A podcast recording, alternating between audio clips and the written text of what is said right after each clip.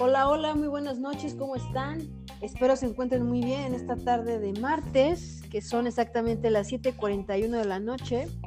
Hace mucho que no hacíamos podcast, pero hoy estamos de manteles largos, reiniciamos actividades en Ámbal Jurídico con un super invitado que aparte de ser un gran amigo, es eh, un gran compañero de trabajo, se llama Rubén. ¿Cómo estás Rubén? Muy buenas noches. Muy buenas noches, Ileana, ¿qué tal? Un gusto estar contigo. Agradezco y reitero también, pues no sé, mi beneplácito con tu invitación y pues muy contento también de compartir el espacio contigo. Te agradezco, Rubén. Y bueno, vamos a contarles un poquito de quién es. Él es eh, maestro, eh, da las clases de filosofía, ética e historia. Él tiene la carrera eh, profesional en filosofía y letras. Además, es un joven talento de la literatura mexicana, escritor en potencia, porque él está escribiendo. Está, su sueño es hacer un libro y lo está haciendo está haciendo varios cuentos que muy pronto esperemos ya estén publicados. Eh, además que nos va a regalar eh, muy pronto también, bueno, un ebook, ¿no, Rubén? Eh, sí, esa es la idea. Es, es, la idea, es, es el proyecto que estamos por ahí cocinando. Y pues sí, también te agradezco las flores que me acabas de aventar, las porras que me, que me has estado echando en estos últimos días. Y pues claro, vamos a, a tratar de darle mayor seriedad, mayor seguimiento a este proyecto, porque sí, esperamos que, se concrete a la brevedad. Se va a concretar, claro que sí. De hecho, ya muy pronto vamos a tener las redes sociales de Rubén. Va a tener su propio podcast, donde, eh, de hecho, ya también él tiene en Facebook, me parece, Rubén.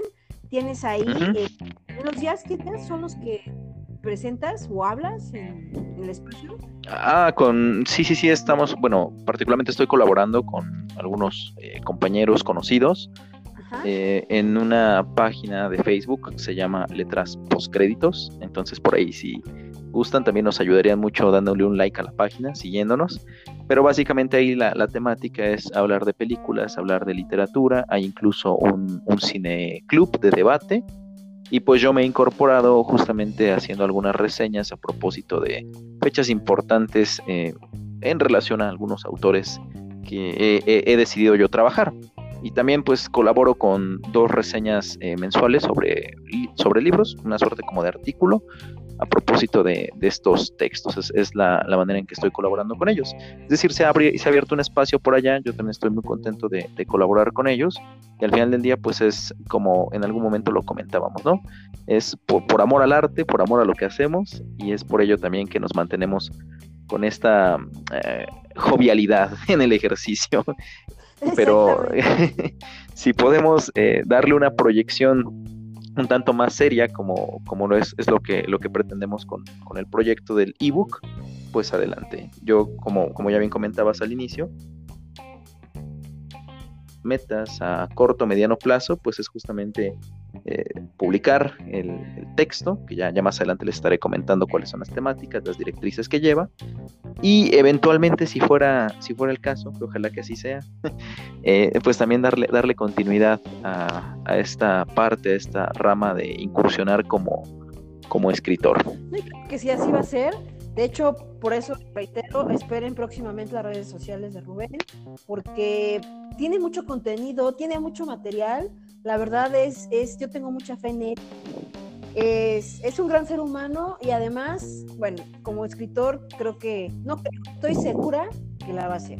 Entonces, también me gustaría que, eh, aparte que tengas tus redes sociales, amigo, pues luego, este, pues si no, te vengas acá al podcast de Amal Jurídico y hacemos unas tardes bohemias, ¿no? Y estaría padrísimo, porque aparte, déjeme decirles que sabe tocar claro, claro, claro. artista, pues toca la guitarra y demás, entonces eh, creo que van a ser unas padres muy, unas padres, unas tardes muy padres, entonces, pues bueno, vamos a continuar. eh, el tema de, de hoy es muy ad hoc al mes del terror, que es octubre, principios en noviembre, ¿no? Que es eh, Día de Muertos. Y Rubén pues también es de los míos. Le gusta mucho el tema del terror, de la ciencia ficción, etcétera. Y nos va a hablar ahorita y nos va a explicar, porque la verdad esto es nuevo eh, para mí, digo para mí, yo creo que para muchos también, sobre el terror psicológico y horror cósmico en la literatura. A ver, explícanos un poquito, Rubén, ¿qué es el terror psicológico y, o el horror cósmico en la literatura? Bueno, pues hay, gracias Silly por la, por la presentación y el espacio, reitero pues mi, beneplácito. Eh, hay, dos maneras de abordar este asunto de el, llamado horror, más bien terror psicológico y lo que eventualmente se vino a llamar a partir de Lovecraft, eh, terror, más bien horror, horror eh, horror cósmico. Mm, siguiendo lo que dice Lovecraft, por ejemplo, en, este textito que se llama El horror sobrenatural en la literatura, él hace una descripción, una distinción que a mí me parece muy puntual. Él comienza diciendo en el primer párrafo que el miedo es una de las emociones más antiguas y poderosas de la humanidad y que el tipo de miedo más viejo y poderoso es el temor a lo desconocido. En este análisis que Lovecraft hace es una revisión historiográfica por lo que han sido los inicios de la novela de terror desde los primeros romanos, por ejemplo, por ejemplo, por ejemplo, me trabé porque es, por ejemplo, Proclo, ahí esos, el plo y el pro, me hicieron titubear, em, donde ya se habla, por ejemplo, por ejemplo, de la licantropía, es decir, de los hombres lobo. Eh, Lovecraft hace esa revisión, iba a decir, lo que es el, terror cósmico, terror, quise decir psicológico, eh, se cifra más o menos desde aquí hasta Oscar Wilde atravesando, pues por supuesto, una tradición que va por Bram Stoker, Mike Shelley, eh, el mismo Arthur Machen, eh, pasando también por el, pues, el propio Edgar Allan Poe. El terror psicológico es este terror eh, donde hay un objeto dirigido, o más bien hay un objeto identificable, que es la fuente, digámoslo así, o la clave del miedo que se presenta como esta tensión principal entre los personajes. A través de estos distintos ejemplos, pues pueden ser las puertas chirriantes, pueden ser estos fantasmas a manera de sábanas blancas, pueden ser estos fantasmas eh, pues como errantes que arrastran cadenas por esas grandes casonas de eh, la época victoriana en Londres o también en los castillos de Francia. Ese es el, terror psicológico. Este, el terror psicológico quise decir, este terror eh, donde pues propiamente, repito, hay un objeto identificable que se puede erigir como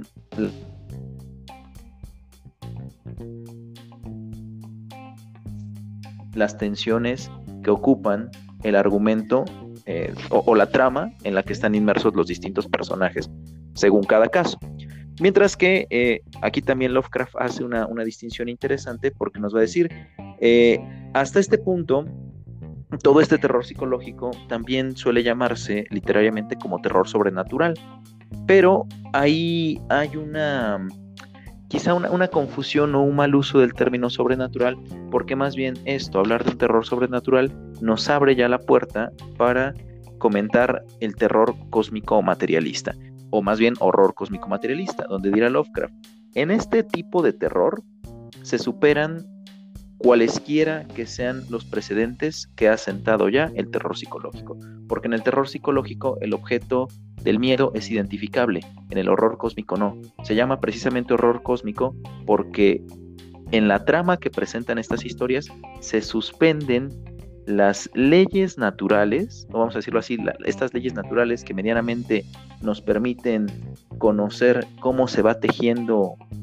el entramado cósmico quedan suspendidas porque aparecen entes, aparecen seres cuyas fuerzas, cuyos poderes y cuyas intenciones terminan por exceder y obliterar las leyes naturales. Es decir, eh, cuando uno lee este tipo de narrativas en las cuales aquellos esquemas racionales bajo los cuales yo me apropio del mundo, o en este caso el personaje, los personajes se apropian del mundo, decir, eh, estas leyes naturales que nosotros llamamos, no sé, la, gravedad, el electromagnetismo, la caída de los cuerpos, las geometrías euclidianas, aunque esas propiamente no serían leyes naturales, pero estamos acostumbrados más bien nosotros a movernos en planos con geometrías euclidianas, cuando por ejemplo se nos habla de realidades donde los planos no son, son no euclidianos, que quién sabe qué formas extrañas sean esas, es cuando precisamente se suspende, se suspende ese objeto identificable que es pues el, producto, la fuente de mi miedo. En el horror cósmico materialista no me aterra un objeto en particular, sino más bien eh, ese vacío cósmico y la posibilidad de la suspensión de esos esquemas racionales que me vuelven explicable o que me vuelven aprensible o familiar eh, e, esto que digo que yo tengo. Entonces, esa es la distinción que, va a marcar Lovecraft. E, es, digámoslo así, la, la punta, de, no quiero decir la punta de lanza, pero sí un rasgo distintivo que abre a lo que separa, diría yo en cierto modo que es el puente que conecta eh, esto, el terror psicológico o el terror tradicional, la novela tradicional terror, con la ciencia ficción en, este puente donde ya no es el, eh, miedo a, entes terrenales. Eh, sí, sí, que el terror psicológico, pues siempre lo hemos estado viendo tanto en libros como en películas, es el típico terror, ¿no? Pero el horror cósmico, por lo que estoy entendiendo, bueno, pues es un horror Exactamente. Lovecraftiano, ¿no? Realmente, o sea, como que es, es creado por Lovecraft, ¿no? Es como un subgénero de ficción. Sí, de hecho, ah, em, más que un subgénero de la ficción, yo diría que es lo que le da, le da, bueno, cronológicamente sí podría, sí podría decirse que puede colocarse como un subgénero de la ficción, aunque a mí me, yo más bien me inclino a pensar que sí se distingue de la ficción por ejemplo, se va a decir que la ciencia ficción nace con Hans George Wells y particularmente la novela que publica La Guerra de los Mundos en 1898, cuando ya comienza a hablarse pues de la posibilidad de existencia de vida en otros planetas y que estos quizá en algún punto se lleguen a portar hostiles con nosotros. Una película que me parece llevó al cine por ahí de la década pasada, Tom Cruise, así y, conservo el nombre, la Guerra de los Mundos. Entonces también por ahí está la recomendación, está la novela eh, o sea, se, marca ahí el inicio de la, tradición eh, como tal de la ciencia ficción, que por supuesto también bebe en cierto modo de la novela científica, aunque pues más bien eso es, eh, diría yo, Julio Verne, mediados del siglo XIX en Francia. digo, pero para no, no, no ir para allá, em, en Lovecraft ciertamente hay una narrativa científica, ciertamente hay una narrativa ficcional, pero eh, va más allá, pues, porque no es nada más eh, una actitud hostil, es una actitud completamente indiferente de estas fuerzas cósmicas, de estos eh, dioses primigenios o primitivos que va a describir, y que la simple contemplación o la sola contemplación de los protagonistas de sus narrativas, la contemplación que tienen de estas fuerzas o de estos dioses que se expresan ahí, los lleva incluso a la locura. Y, terminan generalmente estas historias con los protagonistas o locos en un manicomio, en un sanatorio, eh, errantes por ahí con hablando soliloquios que nadie entiende o en el mejor de los casos muertos en situaciones o circunstancias completamente anómalas, inextricables, que pues preferible dicen los que cuentan sus memorias, mejor no hablar de ello. Entonces, esa sería la distinción, donde eh, no, no sería tan fácil aprender o describir el objeto, el objeto eh, horrorífico en esto, en el horror cósmico materialista, cosa que sí ocurre, por ejemplo, en el, en el terror psicológico, ¿no? Y que, dicho sea de paso, eh, me parece que también el folclore, las leyendas, eh, los mitos abonan a, este tipo de terror porque son entes perfectamente señalables los que generalmente protagonizan, ¿no? Sin irnos más lejos, en el folclore mexicano pues tenemos este tipo de, ejemplos, ¿no? Donde por ejemplo es la llorona, es el charro negro, es el nahual, e, etcétera, ¿no? Es el, chaneque, son los duendes, etcétera. Sí, entonces, eh, pero no es como que ello venga y ponga en tela de juicio eh, pues este es que esquema racional con el cual yo explico el resto de lo que tengo alrededor.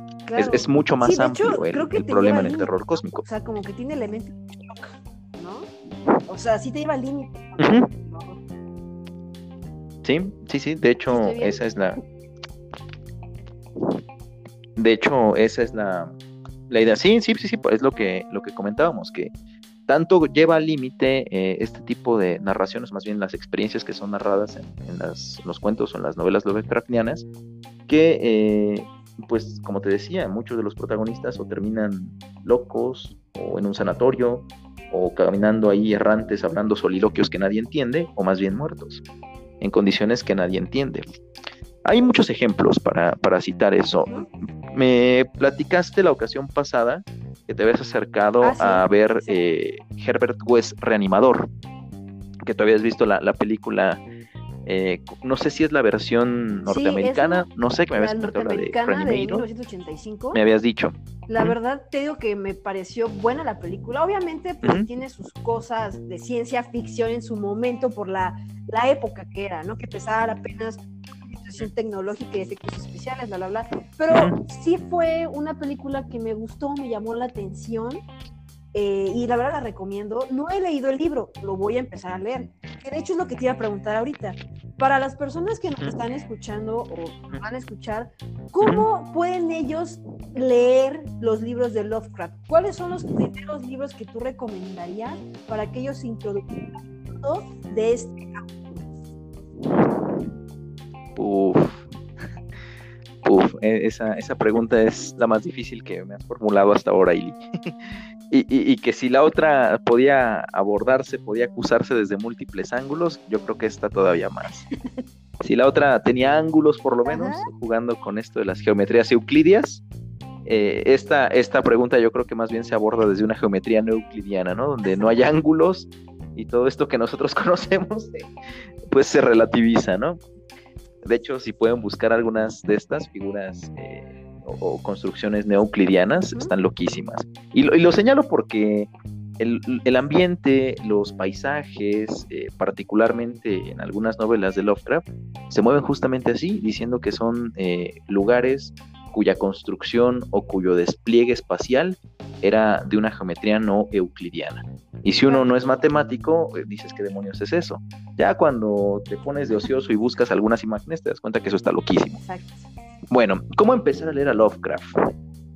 Esa es una, pregunta muy, muy compleja. En lo personal, eh, pues yo nunca tuve un método para leer a Lovecraft.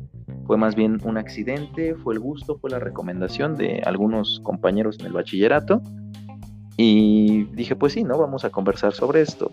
Una de las cosas que siempre me ha llamado la atención han sido los misterios que encierra el mar. Es decir, eh, nuestros astrofísicos, hablando de la teoría del Big Bang, ya nos han determinado que pues, la edad aproximada de nuestro universo es de 13.800 millones de años, o ya lo cierran a 14.000 millones de años, ¿no? Para no meterse en problemas.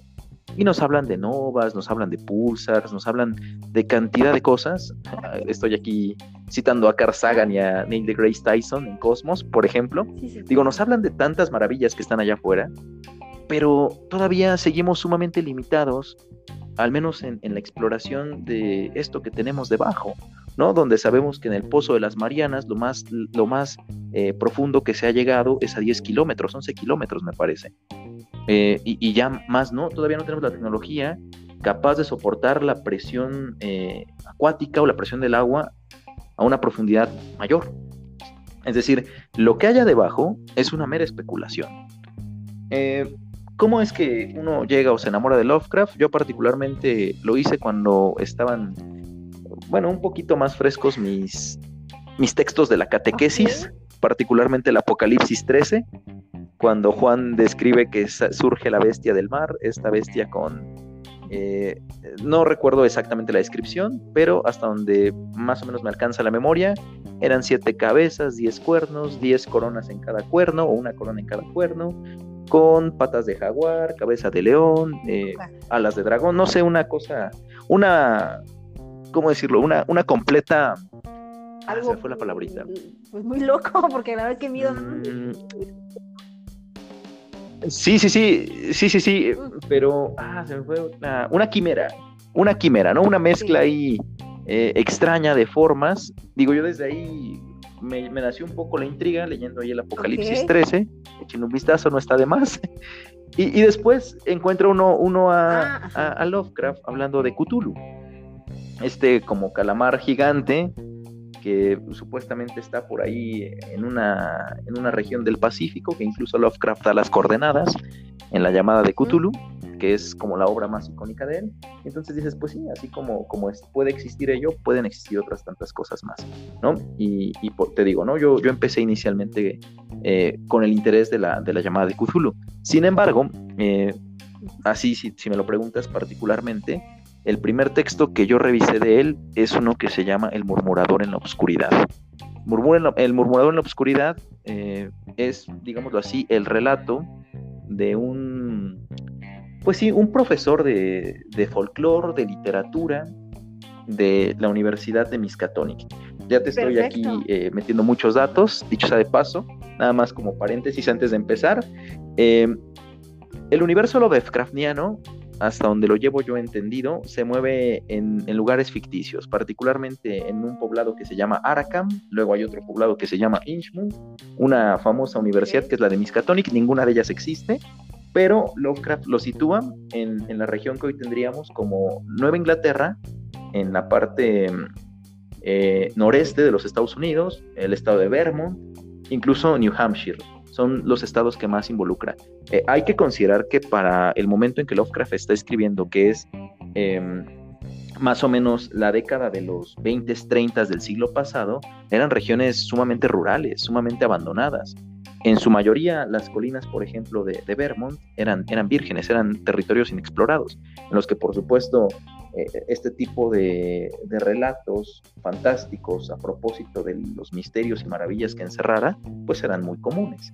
Entonces, eh, nada más señalo ese asunto, ¿no?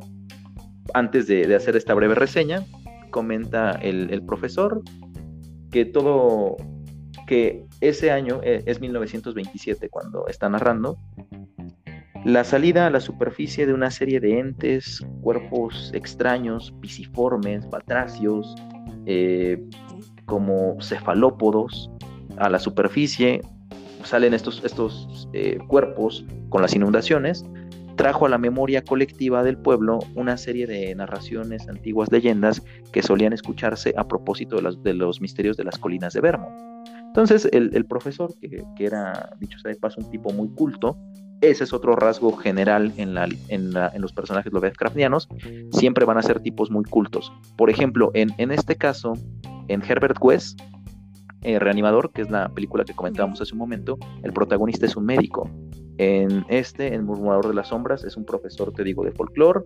Eh, eventualmente, en la llamada de Cthulhu, a propósito de tu gremio, es un abogado o un estudiante de, de leyes el que, el que justamente, e, él se mete al misterio por, porque eh, queda como albacea de su tío, y su tío era uno de los que está investigando toda esta serie de misterios alrededor de los mitos y ritos a O sea, el, chico llega, o el joven llega como por accidente, ¿no? Es, más bien tiene un interés, en cierto modo, corrígeme si me estoy equivocando, como jurídico, hereditario, te digo que es la albacea, y entre la búsqueda de los documentos es que se entera de ello, pero no es como que propiamente fuera su intención.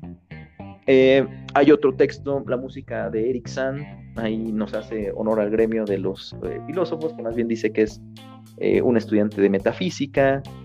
por ejemplo, hay otro, otro textito que se llama El color que cayó del cielo, donde más bien se involucran geólogos, se involucran gente de mineralogía, otra de sus novelas muy famosa que es en, las montañas de la locura, ahí participa gente de biología, gente de geología, gente de arqueología, etcétera, etcétera. O sea, en todas sus novelas nos vamos a encontrar siempre con eso, ¿no? Personajes que no son ningunos improvisados, que tienen una formación académica, cultural, por encima de la media, que precisamente son estos, estos personajes que, no son ningunos, repito, improvisados, ningunos eh, individuos que sean de primera mano impresionables, aquellos que terminan por ser impresionados. Entonces, ya, perdón, ese paréntesis era como para situarnos. Está perfecto, o sea, todos esos datos nos... Mándeme. Está perfecto, todos esos datos perdón, perdón. están ilustrando. Tú sigue, amigo, tú sigue. Sí, e, el asunto aquí es, me preguntabas que cómo leer a Lovecraft. Bueno, leerlo quizá con este, este preámbulo, ¿no? Eh, a mí particularmente eso es lo que, lo que me cautivó quizá de sus novelas, como te digo. Eh, normalmente aparecen siempre personajes muy, muy preparados en términos académicos, ¿no? Por eso te digo que constantemente se está mencionando la Universidad de Miskatonic y que son profesores de la Universidad de Miskatonic o que eh, buscaban textos arcaicos en la biblioteca de dicha universidad o que dicha universidad estaba financiando proyectos de investigación eh, a los hielos perpetuos del Polo Sur, etcétera, ¿no? Es decir, eh, juega un papel muy importante. La región de, de Arkham se ve no solo eh, engalanada por dicha universidad, sino también por otra serie de fenómenos extraños como ritos en sus colinas. A propósito de la fecha que se nos viene, que es eh, el 1 y 2 de noviembre, el Día de Todos Santos, hay otros relatos, por ejemplo, el horror de Dunwich. Dunwich es otro de estos poblados ahí eh, ficticios. Pues también va a decir que, que en, el Día de Todos Santos, entre la noche y madrugada del 1 de noviembre y, 2, de 2 de noviembre, quise decir, eh, uno podía dos cosas. Ver en la lejanía de las colinas cómo se formaban fogatas y múltiples formas semihumanas o humanoides bailando alrededor ahí de, la, de la fogata, haciendo no sé qué. Eh, y, obviamente también estas percusiones a manera de tambor, en, cantos, en ritos que dice Lovecraft, helaban eh, completamente la sangre de los espectadores, ¿no? Entonces, si un hombre había sensato, o, más bien cualquier hombre sensato, hacía todo por no acercarse a esas colinas. Otra de las cosas que también nos presenta Lovecraft y que rescata, por ejemplo, en la tradición europea, es eh, la, celebración del Walpurgis el 30 de abril, entre la, madrugada del 30 de abril y, bueno, la noche del 30 de abril quise decir y la madrugada del 1 de mayo, que también es, es como la celebración del, del, Día de Brujas, pero en países como Alemania, que también, dicho sea de paso, queda justamente eh, a seis meses de distancia de lo que es la celebración de Todos Santos. Entonces comienza a establecer ahí paralelismos, se nutre de distintos folclores y, entonces eh, con base en, todos estos elementos que hemos venido aquí comentando de manera muy general, es que ya en lo particular se le van dando forma a estos, a estos textitos. Entonces, para cerrar la pregunta, porque ya di muchas vueltas, ¿Por dónde empezar con Lovecraft? Yo creo que con uno de estos cuentitos amables. Si tienen interés en, ver eh, cómo se gesta un, escenario de estos tenebrosos entre colinas, como unos seres venidos del planeta más allá de Neptuno, que él llama Yugoth. Él está escribiendo en 1933, me parece, este textito, y eh, le llama Yugoth. Propiamente, hasta donde recuerdo, eh, se acepta a, Plutón como planeta cuatro años después, 1937. Eh, es decir, Lovecraft ya anticipaba, ¿no? Que ahí después de Neptuno había algo, él le llama Yugoth, ya después eh, nuestros físicos y astrofísicos pues decidieron ponerle Plutón y ya después sabemos el debate que ha habido sobre si es o no planeta, un planetoide, planeta enano, etcétera, etcétera. Entonces, em,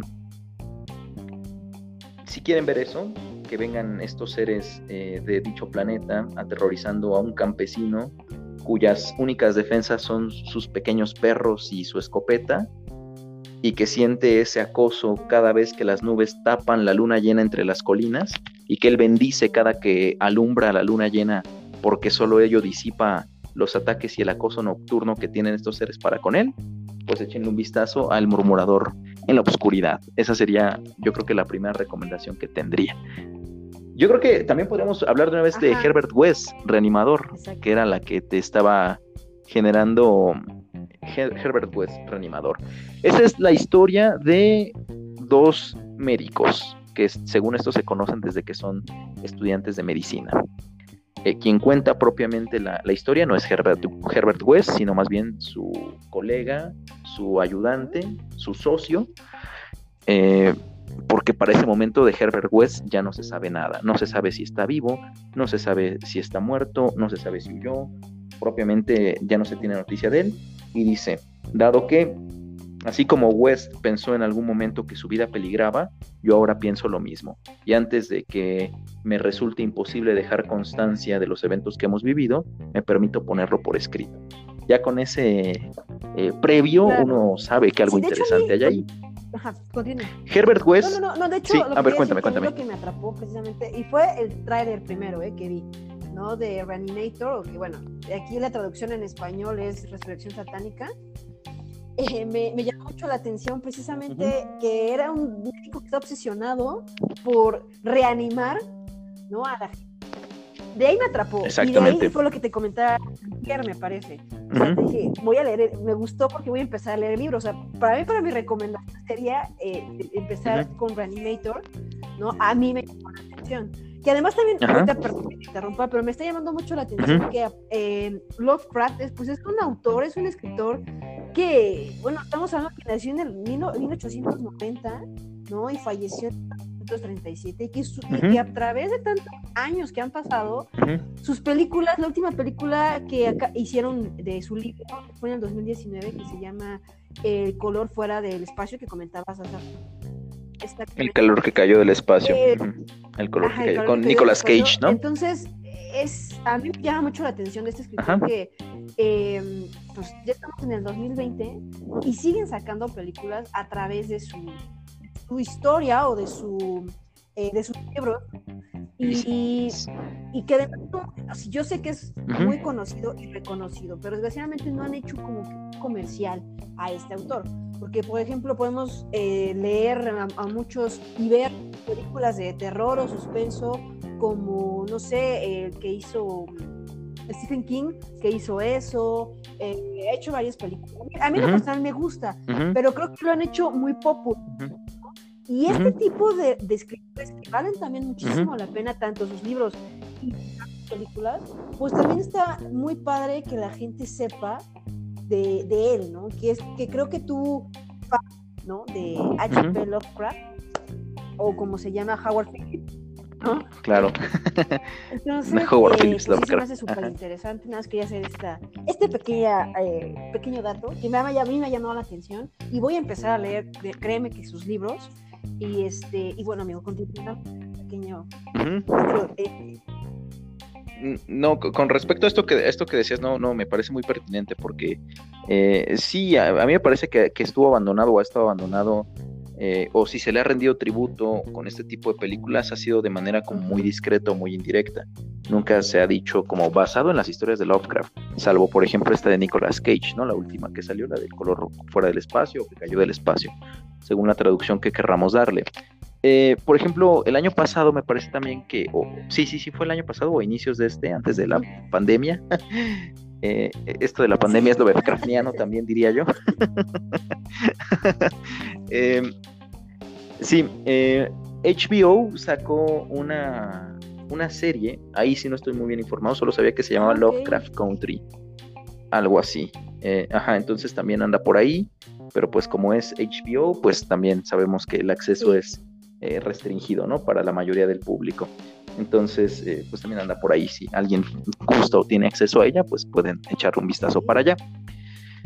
Mm, regresando a eh, Herbert West reanimador. Sí, Herbert West estaba obsesionado con poder encontrar una combinación alguna serie de eh, compuestos químicos a manera de mezcla que fueran capaces de reavivar justamente esto de reanimar, de volver el alma al cuerpo de, los muertos. Ahí una de las cosas que va a contar su, su cómplice o su socio es que tuvieron que hacer muchísimos experimentos. El cuerpo no tenían que determinar a qué eh, sí, a, qué distancia temporal o, en qué intervalo de tiempo las distintas sustancias o las distintas mezclas resultaban, eh, resultaban eficientes o resultaban útiles, ¿no? Y dice, y entonces, primero, pues los cuerpos que llegaban al, hospital local, eh, pues sobre ellos aplicábamos el suero, ¿no? Nos dimos cuenta que no era así, de repente comenzamos a tener éxito con algunas fórmulas eh, dejábamos pasar cierto tiempo. Él narra, no, no, voy a echar a perder eh, la pluma de Lovecraft con mi paráfrasis, pero narra algunos episodios de las reacciones que tienen los cuerpos cuando les inyectan el suero, ¿no? Y hay algunos que parece que sí, pero a la mera hora no. Y entonces la respuesta de Wes siempre es, eh, el cuerpo no estaba suficientemente fresco.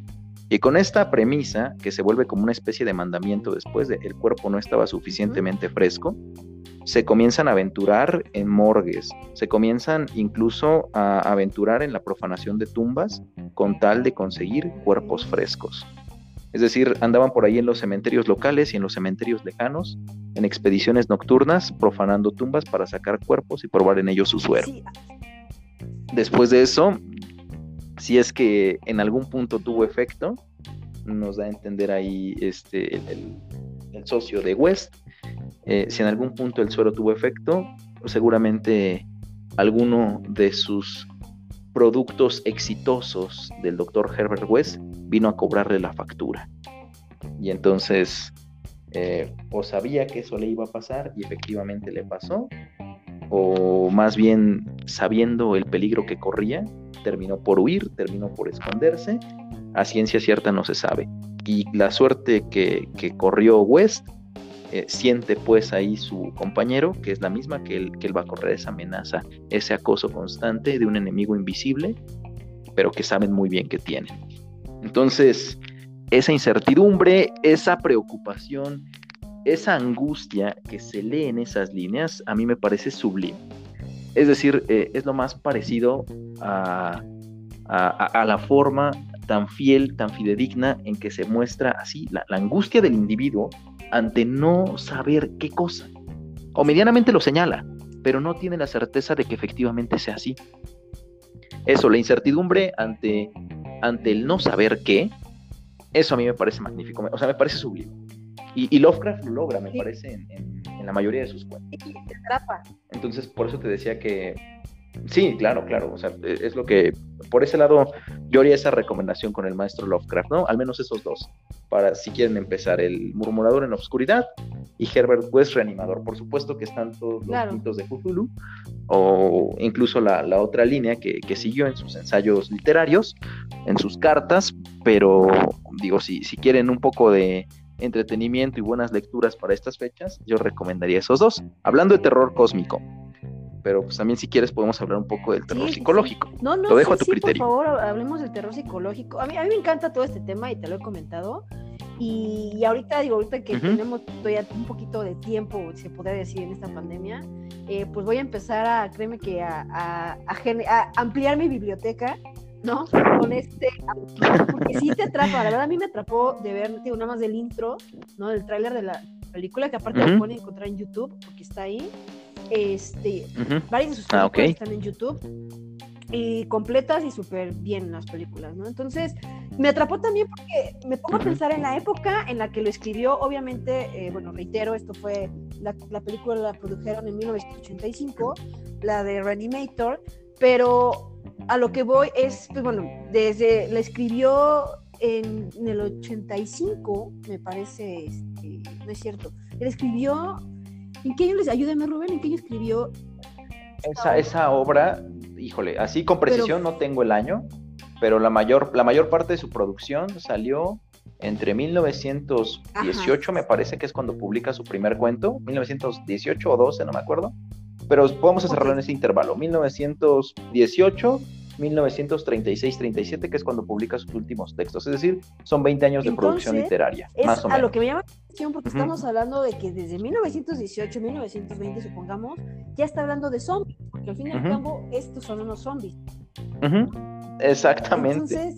Exactamente. No, no, no aparece el término zombie, pero, pero te das cuenta que por entonces, claro, me llama la atención porque sí está como que también muy avanzado a su época. Claro, claro. Sí, es decir, eh, nos han venido a presentar eh, este tipo de, historias, este tipo de argumentos, como si fueran novedades, pero efectivamente cuando uno rasca en, los precedentes, y tampoco estamos diciendo que Lovecraft sea totalmente novedoso, él es consciente y reconoce toda la tradición que trae detrás si uno quiere enterarse de, esto, del reconocimiento que él hace a los autores que lo han influido, les recomiendo ese ensayito, El horror sobrenatural en la literatura. Empieza desde Proclo, los romanos, con los primeros relatos de licantropía, y se avienta toda la historia de los cuentos medievales, hasta llegar a, por ejemplo, el, que él reconoce como su influyente más directo, que es Edgar Allan Poe. Entonces, pueden revisar esa parte. él también reconoce que no hay ninguna novedad, pero con esto que, o bueno, que no es del todo novedoso. Y con esto que tú mencionas, me parece que también seguimos en esta misma línea, ¿no? Eh, nos lo presentan con nombres diferentes, un tanto más eh, cercano, por supuesto, a nuestro contexto, pero, pero vemos que este tipo de, de expresiones no son sino una especie como de remanente que quedó de la obra de estos, de estos autores, en particular lo de los zombies. Eh, hablar de los no muertos, por ejemplo, ya también desde los Nosferatus de, de la Europa del siglo más o menos XVI, XVII, ya se habla, por ejemplo, de los Nosferatus, de los no muertos, y eventualmente, pues sabemos, esto le dio forma a, Drácula de Bram Stoker eh, a finales del siglo XIX. Entonces, eh, pues, pues, es decir, hay una, una tradición, pues ahí hay, hay, una amalgama y que, como bien decías, ¿no? Si nos metemos a hacer una revisión un tanto más minuciosa, las relaciones salen por montones, brotan a chorros. Entonces, sí, sí, es, es muy interesante ese asunto. Ok. No sé, ahí, ah, fíjate, ya, ya, nos movimos hacia, con esto que decíamos, hacia el terror eh, psicológico. No sé si, si por ahí tienes alguna inquietud. Pues tú en particular. Pues sí, mira, ahorita ya, ya nos dejaste un poquito más claro, ¿no? Eh, que era el terror psicológico, la diferencia, ¿no? Entre el cósmico o el horror cósmico. Eh, aquí, ¿qué, ¿cuál sería aparte otra característica distintiva de este género literario en terror psicológico? ¿Qué otra característica hay? Eh, pues no sé, aparte de, pues no sé, ahora sí que tú eres el experto, tú dime, ¿qué otra característica distintiva de este género? Porque le digo la verdad. ¿Del terror, psicológico? Ajá. Aparte del... Yo creo que el terror... Perdón, sí. Sí, el, terror psicológico, no te preocupes, no te preocupes, si, ya, si entiendo tu pregunta es hablar un poquito más de otros elementos del terror eh, psicológico que le van a hacer distinto, ¿no? Le van a particularizar. Mm, diría yo que es local, diría yo también que es local. Eh, el horror eh, cósmico, eh, cuando se presentan este tipo de, problemas, lo pueden ustedes leer en Lovecraft, lo pueden leer también en, los que siguen, porque tuvo un círculo de editores, ¿no? O más bien de, de, continuadores. Normalmente la lógica en esos relatos es que es un problema que le compete a todos, es decir, si dejamos que estos individuos llamados primigenios se pongan locos, nos puede ir mal a todos, ¿no? Mientras que en el caso del terror psicológico, eh, pues no, nada más le va mal al poblado, nada más le va mal a la familia, nada más le va mal a los de la casa embrujada, nada más le va mal al que le cayó la maldición familiar, etcétera. Es decir, es en términos, eh, pues sí, espaciotemporales, más reducido. No por eso menos intenso. O sea, no, no por eso sufre no, no, por eso sufre menos, eh, por ejemplo, la protagonista de Drácula, cuando el conde comienza a acosarla, no por ello sufre menos, que, un Herbert West, pero eh, sí el alcance de la historia viene a ser un poquito más, viene a ser más local y que también en, cierto modo se nutre del folclore que le toca, que le toca de manera inmediata. Es decir, eh, hay una como tropicalización de, los, de los cuentos de terror psicológico. Depende de la época, depende de eh, muchos factores culturales entre los que, pues sí, por supuesto, siempre se están jugando elementos religiosos. Creo que eso también es, una situación que se puede ver en, el terror eh, psicológico, que normalmente se apelan a, ciertos credos religiosos como para contrarrestar las maldiciones, a los fantasmas, a las manifestaciones ahí anímicas que son poco favorables, ¿no? Y, que pues sabemos, ¿no? Van hacia ultratumba y demás y ese elemento hasta cierto punto como religioso que viene a, salvar o a salvaguardar a los involucrados no aparece del otro lado. E, eso creo que también, también podría ser otro rasgo distintivo, que se juega también, repito, con, con la idiosincrasia. Dime. Ah, oye, eh, a ver, otra pregunta. Eh, eh, ¿Tú crees que el terror psicológico de la literatura se originó principalmente gracias a Edgar Allan Poe o no? Eh, es que Edgar Allan Poe es continuador de, una tradición amplia, larga, vasta, en la que, pues, por ejemplo, yo creo que el, más cercano a Poe es eh, quien Lord Byron, que ya está escribiendo este tipo de cosas, a la par de, por ejemplo, Mary, Shelley. Eh, también diría yo que Oscar Wilde está con el fantasma de Canterville, está ya también ahí ahí trabajando. Eh, te decía hace ratito, por ejemplo, en el capítulo 2 de este librito de Lovecraft, él nos va a hablar justamente así, ¿no? Sobre los orígenes, los orígenes del cuento de horror. Y él dice, por ejemplo, que el libro de Enoch, eh, estos, estas manifestaciones que surgen, por ejemplo, en Egipto, ya nos hablan de, esto, de, los cuentos eh, del horror psicológico donde hay muertos que regresan de la tumba. Habla, por ejemplo, de las momias. Durante el medievo se habló también de, de las brujas, a propósito de ese tema. O sea, hay, hay varios este, puntos con lo de las brujas, pues tenemos los, los famosos aquelarres en la noche de, de Walpurgis o en la noche de Todos Santos. Eh, se involucra ahí el elemento del cristianismo, aparecen los monstruos. Eh, es decir, hay una tradición atrás importante en términos cronológicos, en términos también, eh, ¿cómo decirlo? geográficos, historiográficos, que, de los cuales sí, por supuesto, Edgar Allan Poe rescata, se nutre de ellos, incluso hace referencias en sus relatos, pero, pero sería difícil señalar que, que está como tal el origen del, del, horror o del terror, quise decir, psicológico en, Poe. ¿Qué sí podría haber en Poe?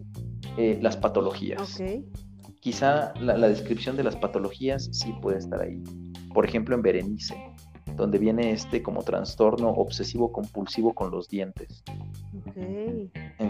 Y ya no descansa hasta que termina por arrancarle la dentadura a un cadáver. Porque le gustaban tanto. qué qué loco. Sí, eh, está por ejemplo, ahora no recuerdo el nombre exacto, que es un relato que se llama El, método del, del doctor Tierps. Y no me acuerdo del nombre del otro doctor, que también es, la historia de un manicomio en, en Poe. Em, Sí, por ahora serían esos dos los que, los que yo señalaría como estos, estas descripciones de trastornos obsesivos compulsivos. Bueno, incluso el cuervo, ¿no? Ah, el cuervo. Está bueno, es muy... Sí, e, e, entonces, sí, en el cuervo.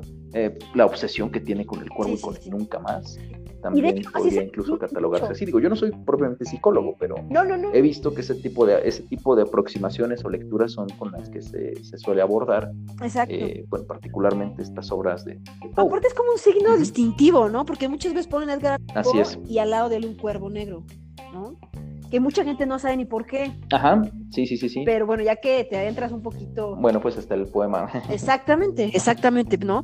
Pero ahorita que estamos hablando de Edgar Allan Poe, eh, ¿por qué? Mm, ¿Qué características eh, tú puedes decirnos que tienen los cuentos de Edgar Allan Poe? O sea, híjole, los cuentos de Edgar Allan Poe. ¿Qué características, híjole, eh, entre, por ejemplo, entre, entre Lovecraft y Edgar Allan Poe? O sea, ¿qué crees, qué características tendrían? ¿Son similares o no? O tú, dinos, tú dinos.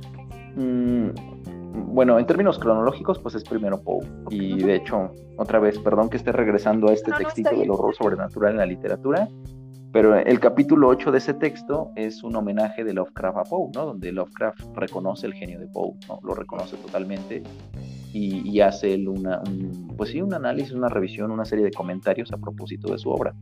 Entonces, y se reconoce en muchos modos influido por, por Poe. Em, ¿Qué diferencias habría? Bueno, es que Poe fue, fue la novedad, pues. O sea, aunque ciertamente hay una tradición detrás, que es lo que comentamos hace rato, eh, en América yo no tengo noticia que alguien escribiera lo que escribía Poe. Salvo en Francia, si acaso Charles Baudelaire era el único, y Lord Byron, allá en Europa, eran los locos que andaban escribiendo estas cosas, si acaso. Eh, Algenor Bladwood también es otro de los autores que eh, más o menos trabajaba en este tipo de temas. Arthur Manchen, pero él ya es posterior. Eh, pero en América, en América, que yo sepa, eh, no, no había como tal un referente que estuviera trabajando este tipo de temas. Entonces, ¿qué tiene Poe importante? La novedad. Y, una, y, así, e, esta novedad es como un, un pionero de, una, de un estilo literario que en América no había y que en general yo creo que aunque ciertamente se están trabajando esas temáticas en Francia y en Inglaterra, con estos autores que mencioné, a la par de Poe, eh, no, o sea, no es, son temas parecidos, no son los mismos estilos, ¿no? La, pluma de Poe, la cantidad de eventos sui generis que hubo alrededor de su vida, eh, trágicos en su mayoría, poco deseables, creo yo que eso es lo que le inyecta esa, esa personalidad de rockstar, sí, que lo diga así. Sí esa personalidad de rockstar que pues lo, mantiene vigente, decíamos nosotros en términos más coloquiales, lo mantiene vivito y coleando todavía, ¿no? A 171 años de su fallecimiento. Y acaba de ser, ¿no? Su aniversario luctuoso. Porque lo acabamos de celebrar hace 13, hace dos semanas, ¿no? El 7 de, 7 de octubre de 1845 fallecía, no, miento, 1849 fallecía Poe. Así es. Entonces, eh, pues sí, e, eso es lo que yo podría decir al, respecto. Y que sí, eh, reitero, Lovecraft reconoce su genio, pero sí marca esta distinción, ¿no? Poe se quedó en este nivel y no está mal. Y no está mal porque son magníficos cuentos los que, los que narran ese nivel. Estos ejemplitos que ya veníamos comentando, el cuervo, el, gato negro, el corazón del ator. Em, eh, ay, se me fue el nombre del otro que, que a Berenice, por ejemplo, eh, se quedaron ahí en el horror psicológico, ahora más bien nosotros damos el brinco al terror cósmico materialista. Hay como otro paréntesis, otra arista, no por ello menos importante, hablando de Poe, es también eh, la creación o el inicio de la novela policíaca no nada más en América, en la historia de la literatura, ¿no? Que recordarás por ahí la charla que tuvimos hace dos semanas con nuestros amigos de Letras Postcréditos, pues justamente ese fue el tema que yo abordé, el origen de la novela policíaca y su posterior influencia en toda la tradición que vino, que vino después. Sí, sí, sí. Entonces, yo podría decir eso al respecto. Y que pues ahí a manera de homenaje seguimos eh, para ahora sí comentar un poco de, de lo que pretendo sean pues mis, eh, mis, mis, relatos, mis, mis cuentos ya en lo personal, eh, pues me declaro eh, un, un, deudor, un deudo, está bien dicho, un deudo, de, de Poe, de Arthur Conan Doyle y de Howard Phillips Lovecraft. Digo, hay otros autores alrededor que he leído, que me han gustado muchísimo, que me han impactado, pero yo creo que en particular estos tres son los que en algún punto me motivaron a tomar la, pluma y a decir, ¿por qué no? Yo también quiero, quiero escribir tan genial como ellos, ¿no? O al menos hacerles una especie como... Y ahí vas. Perdón que te interrumpa, pero déjenme decirles... sí, claro, claro, claro. El honor y el, honor de que Rubén me haya, y, pues, ha tenido la confianza en mí de enseñarme su borrador ¿no? La verdad es de uno de sus cuentos y la verdad me encantó, o sea, te atrapa, que es lo que a mí me gusta, ¿no? Y es lo que yo busco muchas veces en la literatura de terror o ciencia ficción, porque a mí me encanta, em, que te atrape, ¿no? Desde un libro, porque hay muchas veces que hay muchos libros que dices, híjole, luego, a, lo mejor voy a sonar mal, pero hay veces que ni le entiendes, ¿no? Y usan un idioma o un lenguaje muy rebuscado, que hay mucha gente, pues no, no, no está muy, este, pues allegada, digámoslo, ¿no? a este tipo de, lenguajes o idioma. Entonces, em, tu, cuento que me, que me enseñaste, la verdad tu borrador me gustó, te atrapa, también es, eh, tiene totalmente la esencia eh, policíaca, ¿no? Toda esta cuestión de, de sí tiene cierto terror psicológico y ciencia ficción, ¿no? Que está muy padre, mí me gusta, espero que ya muy pronto, de verdad, ya lo veamos publicado, ya lo tengamos en las manos. Eh, sobre todo que nos des el regalo de, dar la introducción por ebook, ¿no? Que próximamente eh, el proyecto que tenemos. Y bueno, pues la verdad yo ya se nos está acabando el tiempo, amigo. Me gustaría que siguiéramos. Sí, sí, sí, sí. Que de hecho sí vamos a seguir. No, no el proyecto sigue. De hecho. Este, esperemos que por lo menos una vez a la semana y, sobre todo ahorita eh, que tenemos este mes del terror, pues bueno, continuemos claro. con este tipo, perdón, de, literatura. ¿Algo más para concluir, amigo, que quieras comentarles? ¿Algunas otras recomendaciones que puedan leer y ver también en, pantalla? Mm, híjole, pues mira, mm, esas serían como las recomendaciones que yo tendría. Digo, habría quizá otro momento para hacer otras recomendaciones con otros cuentos, con otros autores, que, por supuesto, no, o sea, no porque no los hayamos mencionado son menos importantes, sino que aquí nos abocamos a otro, a otro tema. Eh, recomendaciones de, cine es uno de los problemas que tenía también con mis colegas de allá, donde en el cineclub me recomiendan ellos películas, me hablan ellos de películas, les digo, muchachos, yo en cine estoy sumamente limitado. Discúlpenme, pero ahí sí me, declaro totalmente limitado, limitado, limitado. O sea, eh, sé películas, pero de directores, de eh, fotografía, de, no sé, todas estas, eh, estos apéndices técnicos que se, le, que se le adjudican a una película, no, no tengo la más remota idea. Entonces, a propósito de eso, hay por ahí una película, no es director, recuerdo que salió creo que como en el 2013, 2014, es lo, que sé, y el título, que se llama El cuervo ya de un asesino, que se supone que está basada en los últimos días de la vida de Edgar Allan Poe. Está muy interesante, eh, incluso puede ser hasta una suerte como de introducción para que si gustan puedan interesarse por su obra o, no. A mí me gustó mucho porque es un homenaje a, muchos de los cuentos icónicos de, de Poe en esa, en esa película. ¿Cómo, Se llama El Cuervo y creo que viene dos puntos, guía de un asesino. así es. Eh, no, no sé el nombre del protagonista, pero sé que ese protagonista hizo también eh, otra película años antes que se llama El ilusionista. Ah, ok. Ajá, es el mismo protagonista. No sé el nombre del actor, ahí sí, discúlpenme. Pero nada más por los parecidos físicos es que sé que es el mismo. Pero digo, sobre esta línea, pues es lo que. Ah, pues ahí lo tienes entonces. Es este, este actor. Ajá, ahí lo tienes. Ah, perfecto. No, pues. es otra es la recomendación que podría hacer. Perfecto. Está muy entretenida, a mí me gustó muchísimo pues ya que se acerca el viernes, ¿no? Eh, vamos a, La verdad, sí, es que a veces, eh, mira, hay veces que nos, nos invade Netflix, digo, sí me gusta. Ay, pero hay veces que es tanto, tanto saturación de cosas que ni al caso, que prefiero no verlo. La verdad, que prefiero no verlo. Y a veces que encuentras tantas películas tan buenas en internet, hasta eh, películas de arte, ¿no? Que ni sabías, o que están basadas en obras literarias, Ajá. Ahorita nos estás este, diciendo. Entonces, pues bueno, aquí tenemos esta recomendación para el viernes. Se llama The Raven. Fue una película que salió en 2012. Y bueno, es un género de suspenso, como dice Rubén. Y eh, bueno, el protagonista es John Cusack. Entonces, pues bueno, hay que verla. Ya también tenemos esta recomendación, que es la de Reanimator, que también la encuentran en YouTube. Y pues bueno, pues amigos, se nos acabó el tiempo. Te agradezco, de verdad. No problema, se nos pasó de volada de volada, pero la próxima semana eh, igual vamos a nada, vamos a quedar de acuerdo, no sé si el mismo martes o otro día que Rubén pueda, pero les prometemos que sí nos vemos la próxima semana. Por favor, eh, pues ya en cuanto tengamos las redes sociales de Rubén, síganlo, de todas maneras, eh, amigos, reitéranos el nombre de eh, Facebook, de la página en la que estás, ¿cómo se llama? Se llama Letras, Letras Postcréditos y ya cuando, pues ahora sí, propiamente empecemos con, el proyecto para, eh, digamos, sí, encaminarnos al ebook, ya también les haremos llegar pues las redes que por ahí ocupemos, ¿no? Que mm, comentábamos va a ser Facebook, me encuentran ahí como Rubén Gómez, puede ser también el Instagram, pero ese todavía está por ahí pendiente y lo que se venga, ¿no?